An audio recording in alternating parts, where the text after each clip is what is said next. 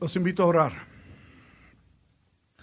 Bondadoso Padre nuestro, te rogamos que la meditación de nuestro corazón con respecto a esta palabra que ha sido leída logre el fin, el propósito con el cual tú permites que esté delante de nosotros.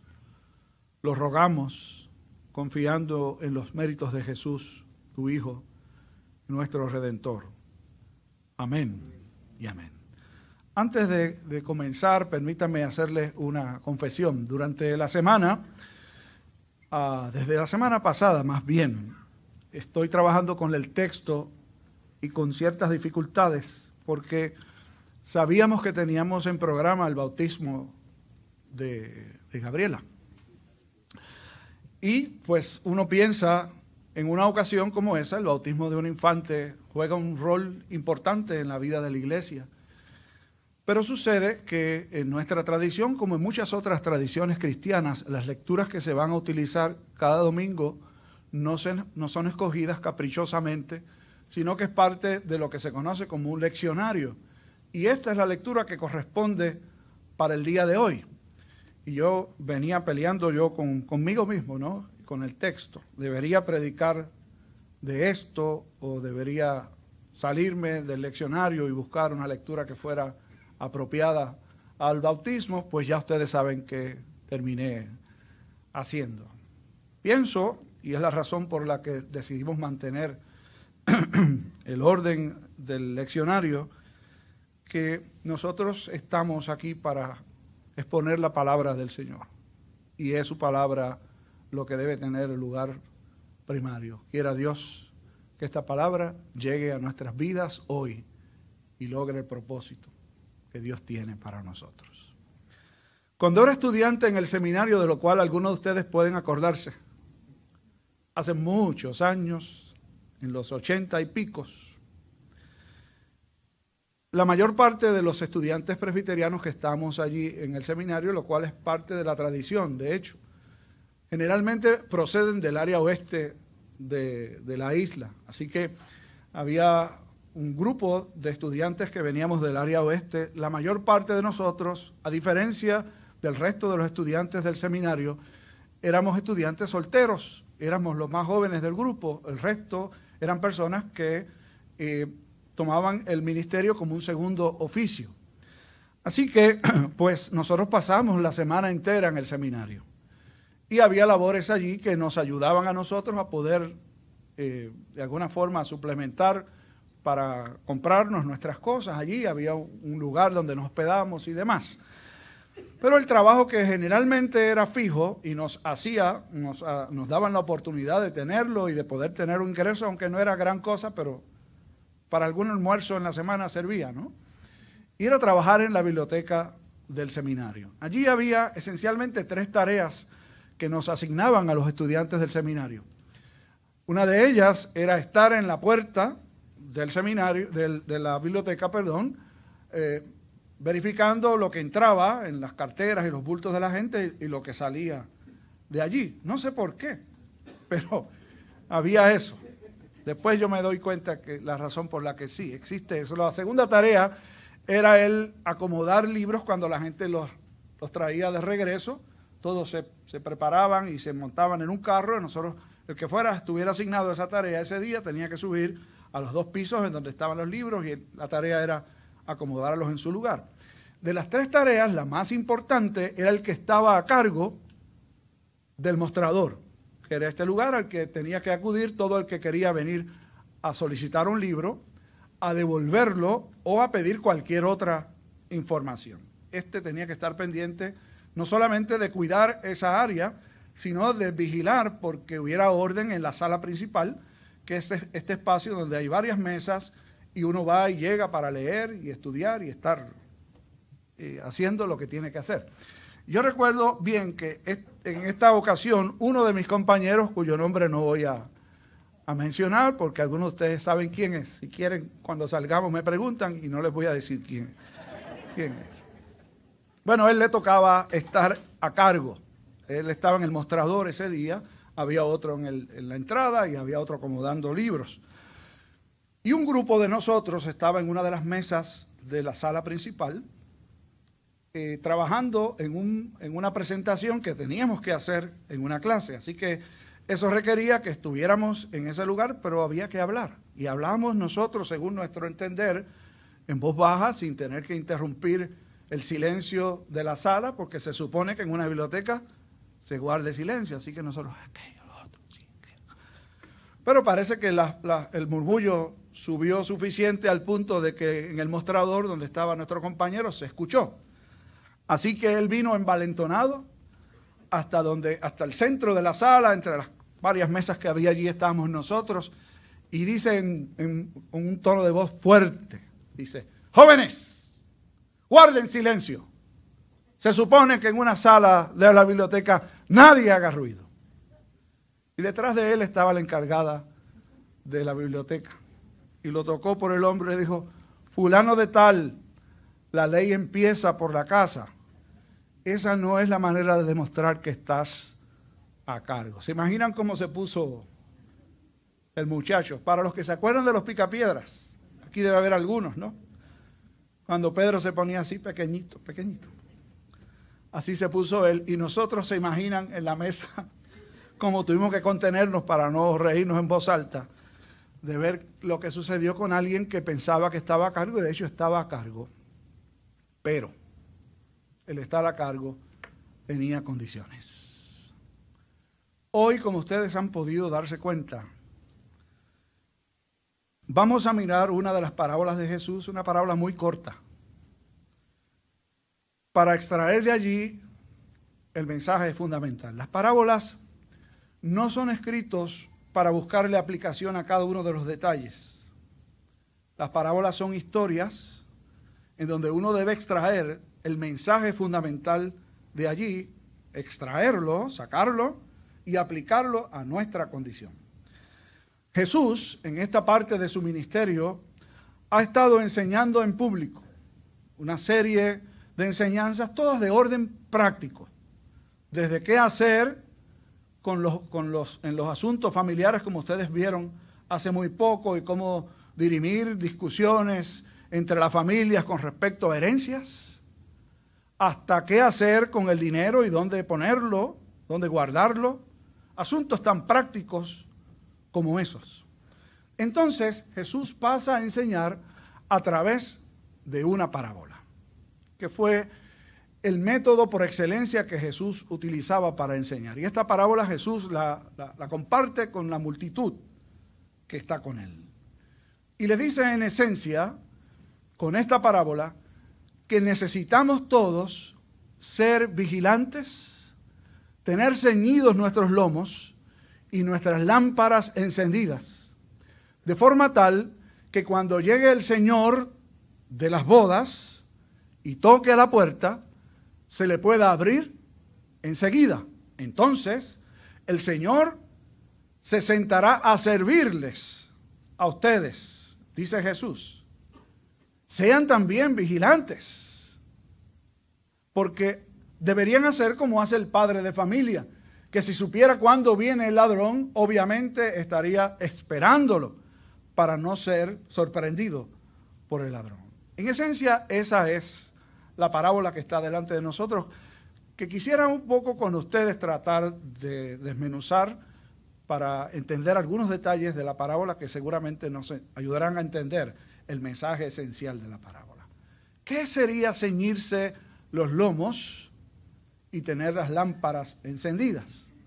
Bueno, en nuestro contexto quizás eso no es tan, no es, no es tan fácil de entender. Si nos dijeran, amárrate bien la correa, entonces sí entenderíamos. Porque para nosotros decirnos, amárrate bien la correa, es como decir, aguántate bien, ponte en tu lugar, porque lo que viene no es sencillo. O si nos dijeran, es hora de enrollarse las mangas de la camisa, seguramente entenderíamos. Y eso es justamente lo que quiere decir esta expresión ceñirse los lomos, se utilizaban batas largas, sueltas, pero si había que hacer algún trabajo particular, se subía la bata y se ponía un cinturón en, en la cintura de forma tal que no estorbara a la hora de tener que salir corriendo si había que correr. Si usted tiene buena memoria, no porque estuviera allí, sino porque lo tiene que haber escuchado en alguna ocasión, cuando los israelitas se prepararon para salir de Egipto, en aquella última noche en donde la señal de la muerte pasaría, se les dio instrucciones a que todos estuviesen con sus, eh, con sus ropas ceñidas, sus lomos enceñidos. ¿Por qué? Debían estar ceñidos. ¿Por qué? Porque una vez sucediera eso, tenían que salir de aquel lugar. Así que lomos ceñidos no es otra cosa que puestos en un lugar que nos haga fácil cumplir con una encomienda o con una tarea. Lo segundo era tener las lámparas encendidas, que suele confundirse con las lámparas de las vírgenes. Es otra parábola de Jesús, que es un contexto distinto, es bueno no mezclar una cosa con la otra. En la parábola de las diez vírgenes, que todos deberán recordar también, cinco de ellas tenían sus lámparas listas y suficiente aceite en reserva, las otras no las tenían listas, tampoco tenían aceite en reservas. Cuando llegó el esposo para recibir a la novia, este es el contexto muy distinto. Estas vírgenes están esperando en la casa de la novia a que el novio llegue para comenzar la ceremonia de boda. Así era la historia, ¿saben?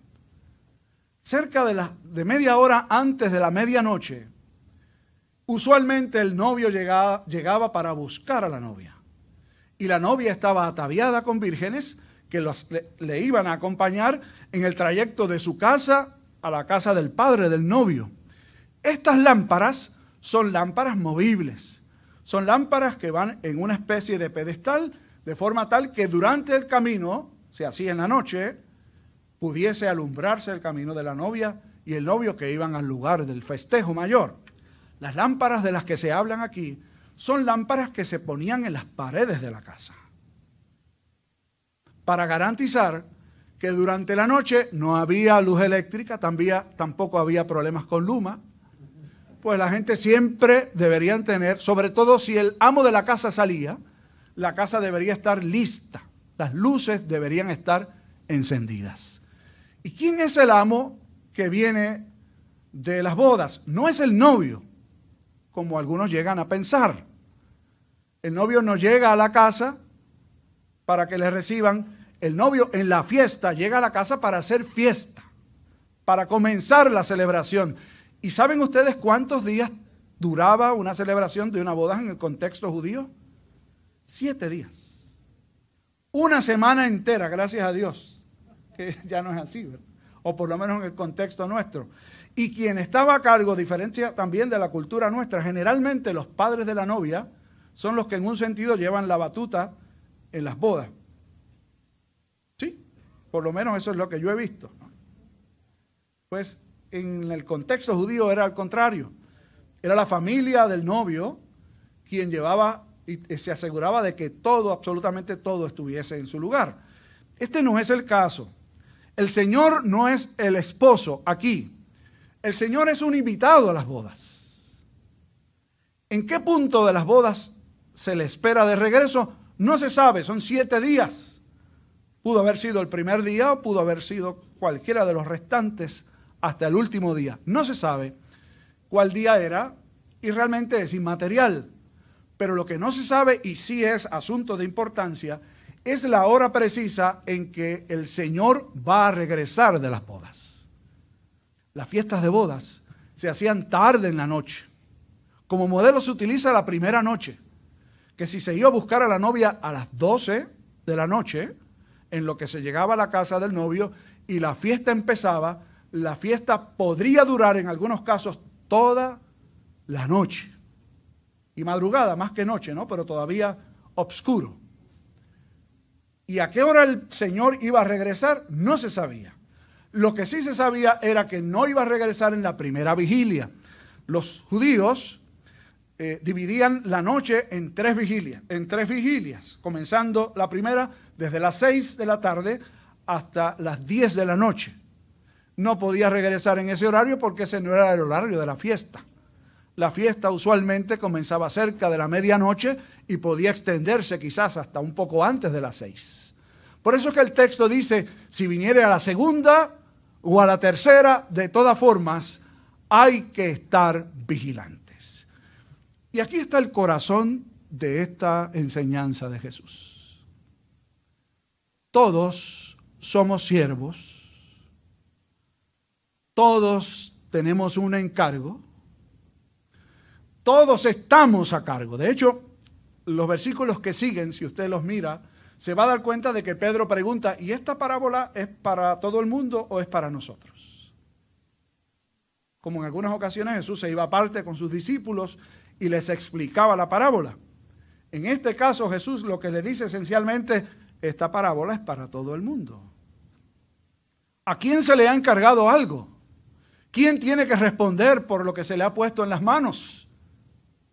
Todos. Oiga, pero ¿cómo nos encanta escuchar algo y decir, esto le cae a fulano de tal? O sea, ese sermón que predicó el pastor hoy, qué pena que fulano no vino porque estaba hecho a su medida. Qué fácil se nos hace compartir un sermón o una prédica con alguien que no sea nosotros. Y lo que Jesús le dice luego a los discípulos es que este es un mensaje para todos. Para aplicar cuatro principios que están regados en la Sagrada Escritura, mayormente en las enseñanzas de Jesús. El primero, el segundo, el tercero y el cuarto, ustedes lo escucharon y los voy a repasar con ustedes. Nada es nuestro. El primer principio es el principio de propiedad. Todo es de Dios. Óigame, qué difícil se nos hace poner en práctica eso. Decimos mis hijos. De hecho, cuando uno de ellos se casa, dice se me casó. O sea, no, decimos con alegría se casó mi hijo. Ese me casó como quien dice me dejó solo. Me dejó sola. Se atrevió a irse de la casa. Uno no dice nada de eso. Miren, pero eso está por allí detrás en algún lugar. Se me casó la nena o se me casó. Y le decimos nene y nena, con 30 años ya algunos y 40 que se están casando tarde. No son de nosotros, son de Dios. El carro que usted tiene, la casa que tiene, no es suya, es de Dios. Y usted va a decir, pero yo fui el que trabajé, yo fui el que la pagué, yo fui el que hice el sacrificio. Y si Dios no le hubiera dado a usted la oportunidad, de trabajar, de hacer su sacrificio, de hacer todo el esfuerzo posible, ¿qué usted hubiera tenido? Absolutamente nada. Es más, ni usted se pertenece, ni yo me pertenezco. Usted es del Señor, sin mirar a nadie en específico. Miren, cuando uno está sobrepeso, debe cuidar bien su mayordomía. Porque ese cuerpo que usted dice que es suyo, no es suyo nada, es del Señor. Y usted tiene el deber delante de Dios de cuidarlo. Allí fuimos al segundo principio. Y es el principio de la responsabilidad. Mi cuerpo, mi esposa, mis hijos, mi trabajo, mi carro, mis cosas, han sido puestas en las manos como un préstamo. Dios lo ha puesto en las manos nuestras durante un tiempo para administrarlos ¿Y cómo lo administras? Es la pregunta. El principio de la responsabilidad aplica a todos, desde el más pequeño hasta el mayor de todos nosotros. Tercero, es el principio de la rendición de cuentas. Cuando yo miraba este principio, me acordaba de los 21 años. Aquí hay muchachos que pasaron de los 21, otros que están por ahí cerca. ¿Qué sucedía cuando estábamos cerca de los 21? Que esperamos esa fecha con añoranza. Cuando yo tenga 21, ya voy a poder salir y regresar a la hora que quiera. Mentira, si está en la casa de los padres, no, ¿saben? Ya voy a poder tomar cuando quiera, si no quiero no tomo, ya voy a poder vestirme cuando quiera, ya puedo salir cuando quiera, ya puedo hacer con mi vida lo que quiera. Qué triste es esa realidad que se vive. Como soy adulto no tengo que rendirle cuentas a nadie. Para nada, ¿saben?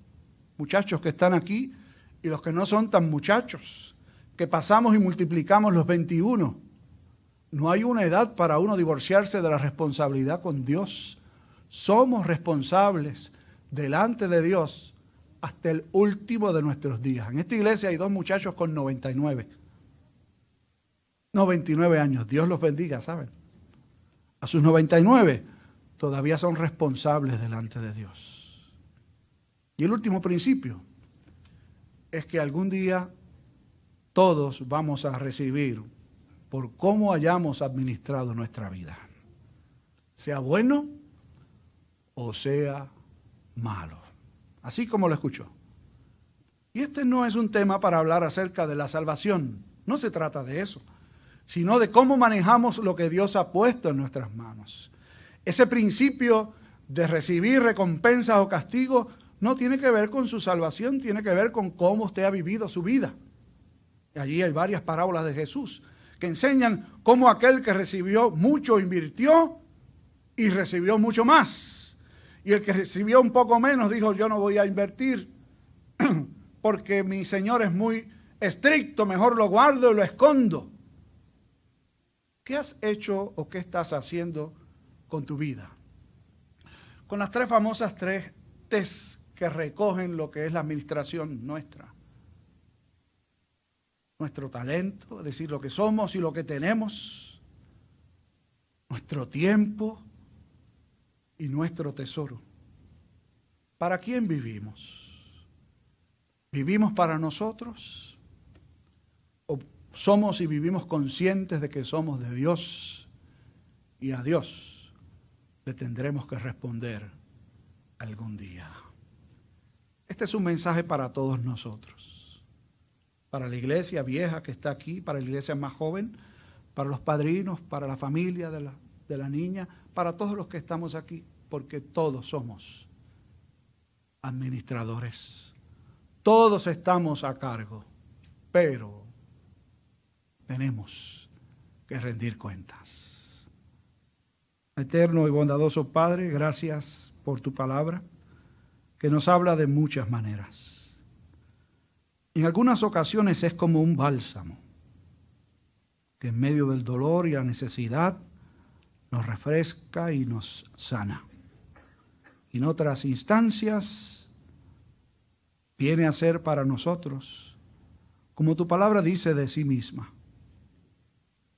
que es una enseñanza que redarguye, que reprende, que corrige. Ayúdanos a recibirla así y ayúdanos a responder como tú esperas que lo hagamos. Así honraremos tu nombre y seremos felices. En el nombre de Jesús lo pedimos. Amén.